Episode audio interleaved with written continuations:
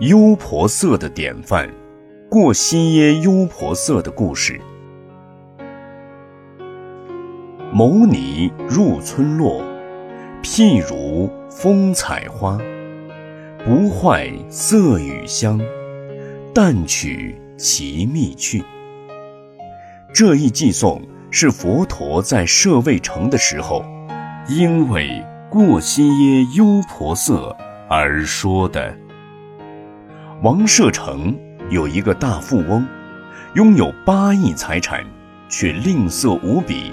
一毛不拔，从来没有做过一丝一毫的布施。即使只是一根草尖沾的一小滴油，都舍不得施舍。他自己也省吃俭用，一颗小小的青菜吃在嘴里，至少要嚼十六次才吞下去。倒不是为了健康有益消化。而是舍不得将食物一口吞进肚子里去，一下子就没了。过西耶在王宫里领了个侍卫的差事，有一天下班回家，在路上看到一群人在田里野餐，他们煎一种非常可口的酥饼，酥饼的香味儿令过西耶垂涎欲滴。非常渴望吃到那一种酥饼。回家后，过西耶朝思暮想，念念不忘，很想叫他的太太煎来给他吃。但一想到，如果自己要吃酥饼，太太一定不会只煎一块给自己吃。家里上上下下，小孩、妻子还有仆人。每人一块的话，就要耗费不少钱。一想到这里，他就有如自己身上的肉要被吃掉那般痛苦，饭都吃不下去了。但是，吃酥饼的强烈欲望仍然在过西耶的心里盘旋着不去。他每天茶不思，饭不想，寝食难安。不到几天，就瘦得满脸憔悴。他的太太发现不对，就问：“你身体不舒服吗？”过西耶回答：“没有。”太太又问：“国王待你不好吗？”他说：“没有。”太太又问：“小孩或仆人让你心烦吗？”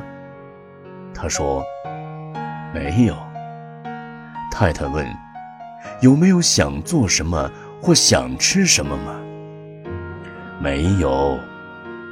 除了连连否认，过西耶什么也不敢说。但他还是整天闷闷不乐，精神恍惚。为了怕花钱，心里明明想着酥饼，却一个字儿也不敢向太太提起。过了几天，他的太太终于忍不住了，很生气地对他说：“你心里明明有事儿，却瞒着不告诉我，夫妻之间还要隐藏秘密。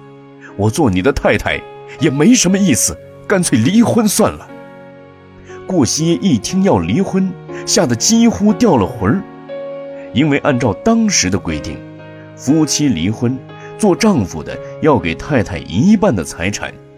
这简直比花钱请大家吃酥饼还要他的命。过西耶只好将酥饼的事一五一十地告诉太太。前些天，我下班回家，在路上看到一群人在田里野餐，煎一种酥饼。我闻到那香味儿，一直很想吃。太太听了。心里暗骂道：“这人真是神经病，为了一块酥饼，瘦成那样子。”但嘴里还是安慰着丈夫说：“既然你那么想吃那种酥饼，明天我就请那群乡下人来家里做，大家一起吃个高兴。”过西耶一听，紧张地说道：“啊，不要不要，这太浪费了，我早料到你会这么做，所以迟迟不敢告诉你。我宁愿不吃，也不要那么花钱。太太心里骂着：“这人真是吝啬成性。”嘴里却道：“这样好了，为了省一笔开销，我们不用请村人来做，我自己做，咱们一家大小吃就好了。”过新耶仍然不肯，这样还是太浪费了。我宁愿不吃。那么我做，只你我二人吃就好了。过西耶仍然摇头。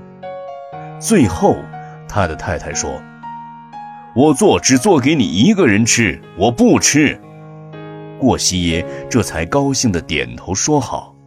太太心里不禁骂道。不吃真会死吗？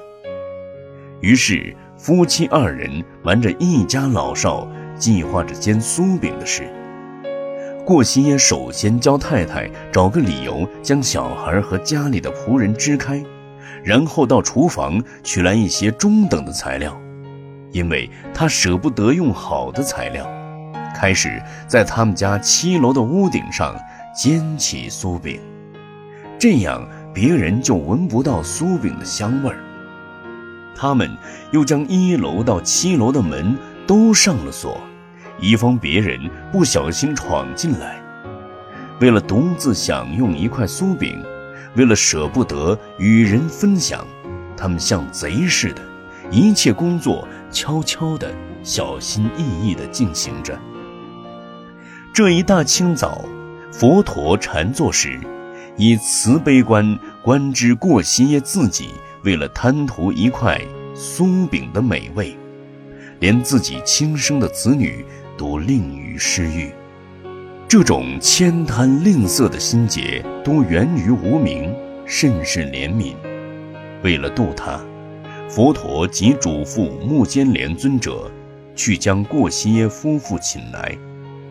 目犍连尊者。号称佛陀十大弟子神通第一，世尊有意让目犍连一展神通。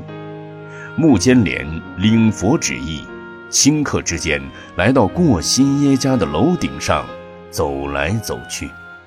此时夫妇二人正忙着起火热锅，一看到目犍连尊者，过新耶又心跳加速，紧张不已，心想。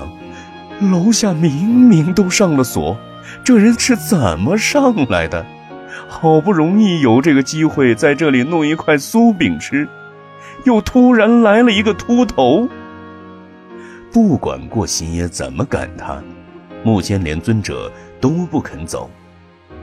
于是过新耶对目犍连说：“你即使在这里打坐、走来走去或飞来飞去，我都不会请你吃饼的。”穆坚连却说：“我没有吃到饼，也不离开。”过西耶不理。这时，穆坚连稍微施了一下神通，炉子里的火突然加大了，烈火熊熊，浓烟熏得过西耶夫妇俩眼泪直流，无法煎饼。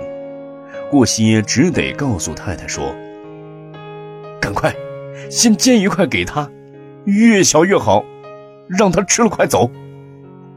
太太立刻拧了一小块面糊下锅烘煎。说也奇怪，那饼越煎越大。过新耶不明就里，很生气地骂着他太太：“为什么煎那么大块儿？”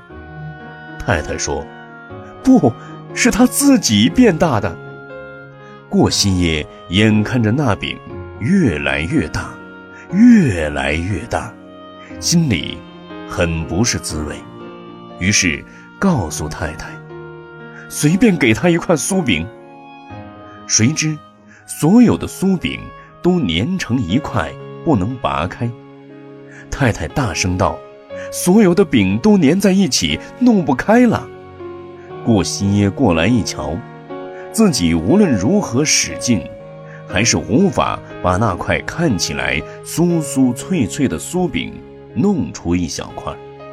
最后，夫妇俩拿起饼来，互相用力拉，那柄却像橡皮筋样弹性十足，怎么拉也拉不断。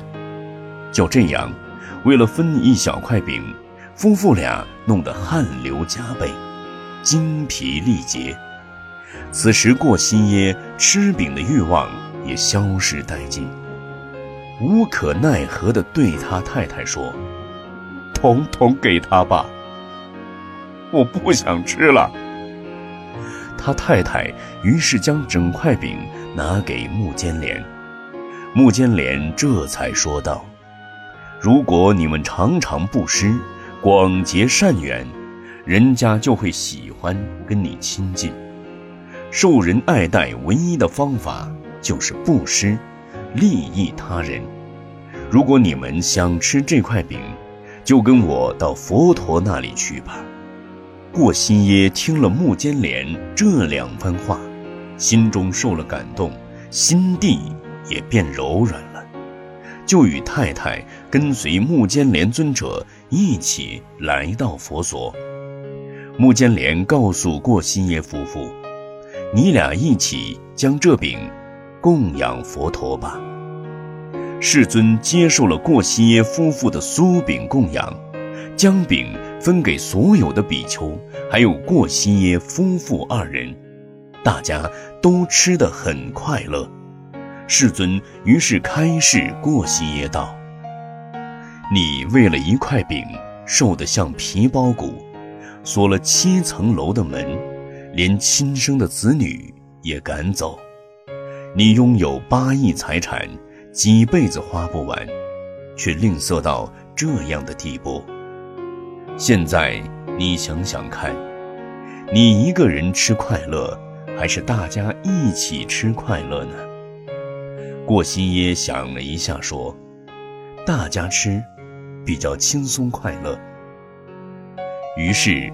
佛陀又告诉过西耶，吝啬的人过的是人人讨厌的日子，然后教给他如何开展慈悲喜舍、四无量心的方法。过西耶听了，当下正得须陀还果。从那天起，过西耶将自己所有八亿财产布施在佛法上。他自己觉得生命从此才富有意义，心中越来越快乐。比丘们都赞叹木坚连尊者能将一个一毛不拔的富翁带到佛前，而且接受佛陀教诲，做了一百八十度的转变，变得欢喜不施，令多人受益。这是木坚连的神通妙用。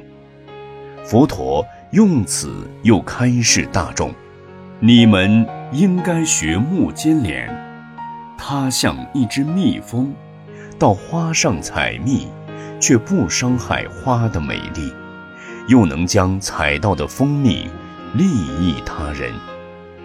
你们去到在家人的地方托钵时，也千万不要伤害到在家人呐。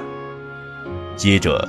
佛陀又说禁言：牟尼入村落，譬如风采花，不坏色与香，但取其蜜去。